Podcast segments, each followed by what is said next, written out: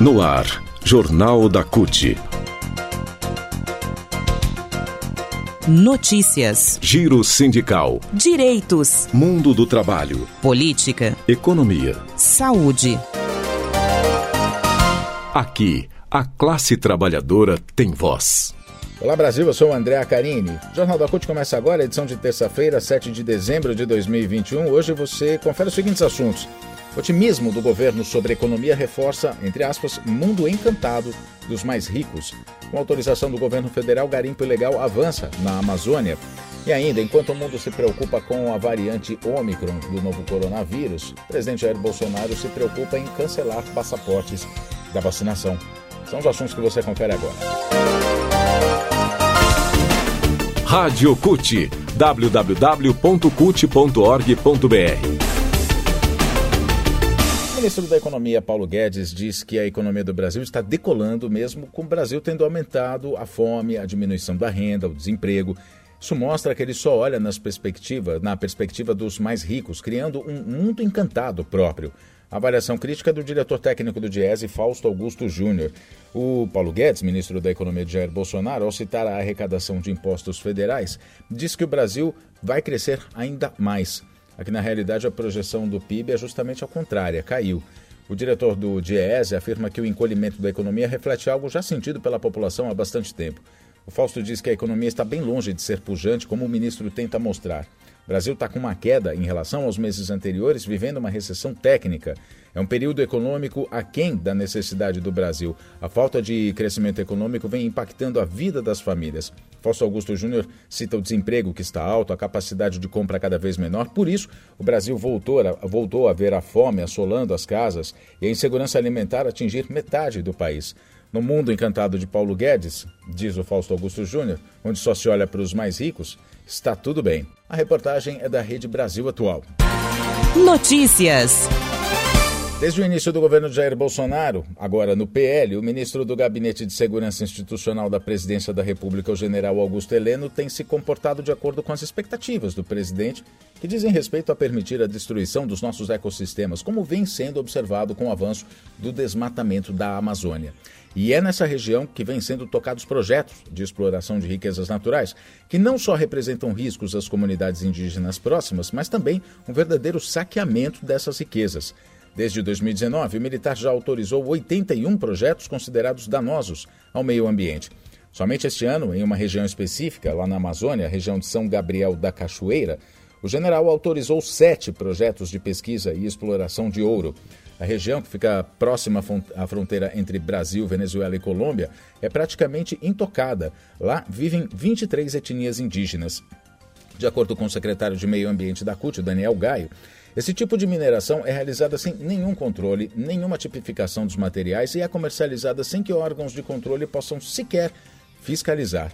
Daniel diz é o seguinte, que é um governo que constrói sua agenda política por meio de ações ilegais, não só por corrupção e pela tomada de espaços públicos, mas também pela associação a organizações criminosas. E aí vem o governo agora e dá o aval para esses projetos que, na verdade, são garimpos ilegais, grilagem de terras. É, vamos ouvir então Daniel Gaia, secretário de Meio Ambiente da CUT. Então, são muitas as, as ilegalidades cometidas em, em operações como essa, com o, o conluio e com a participação, o que é pior ainda, do governo federal. E aí fica claro e expresso em decisões como essa do general Heleno. Uma delas é o esbulho mesmo, então o que está acontecendo ali é roubo de roubo do, do, do, das riquezas minerais brasileiras, estão sendo roubadas, muitas, a, grande parte do que está sendo retirado nessas operações de minério, retirada de minério ilegal sequer passam por controle, por pesagem, por tipificação do material, do, do, do minério que está sendo retirado e, e, portanto, são comercializadas ilegalmente. Então, é um esbulho, está sendo, sendo roubados do subsolo brasileiro, essas riquezas. Dois, é a invasão com o patrocínio do governo também federal de áreas de preservação, áreas de preservação ambiental, áreas de preservação é, reservas indígenas, e isso é um crime que fere não só a Constituição brasileira, mas uma série de resoluções da, da ONU, da OIT. Então, tem um crime que deve, isso deve, deve, deve vir ah, esperamos nós a, a, ser debatido numa corte internacional, já que o Brasil tem se mostrado ineficiente, inclusive do ponto de vista jurídico, judicial, para tratar desse tema. Então, mais importante do que nunca são as denúncias internacionais, como foi o caso da denúncia que levou à prisão do a, a demissão do Salles.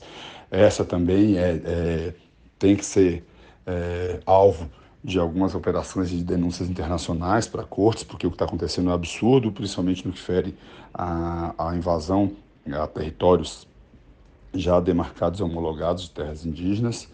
É, e o terceiro é a própria contaminação. Você assim, não tem, não, não, não tem nenhum tipo de controle de que, de que da forma como está sendo, nem controle sequer informação da forma como estão sendo realizados esses garimpos.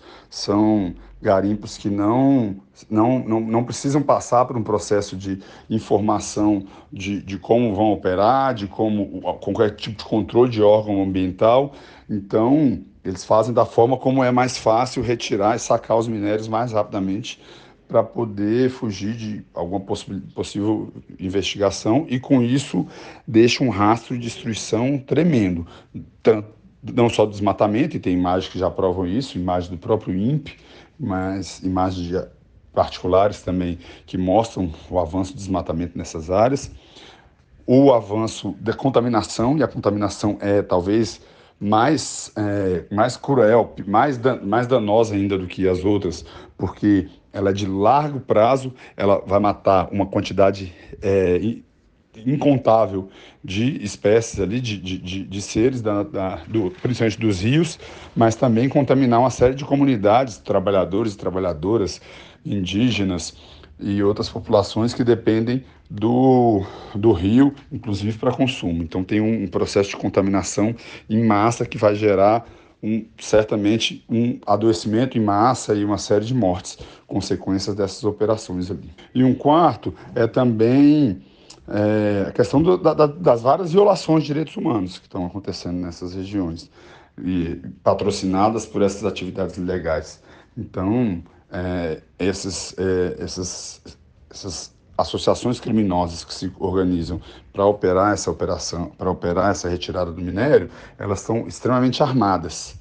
E num governo que, que, que promove indiscriminadamente o armamento da população, esses operadores ilegais que estão indo ali, esses, esses grileiros e garimpeiros, estão extremamente armados e constroem verdadeiras operações de guerra contra as comunidades tradicionais, contra os povos indígenas, contra trabalhadores agricultores da região e contra os próprios servidores públicos, servidores públicos que tentam é, ainda meio sem, mesmo sem suporte do próprio da própria presidência dos seus órgãos, mas que tentam fazer o papel de fiscalização, são completamente ameaçados, são totalmente ameaçados e tão, são reféns desse processo, porque não conseguem sequer estabelecer operações pra, de fiscalização. As autorizações das atividades ilegais foram noticiadas pelo jornal Folha de São Paulo nesta segunda-feira e são consideradas inéditas na história do Conselho de Defesa Nacional, que é um órgão liderado pelo general Heleno.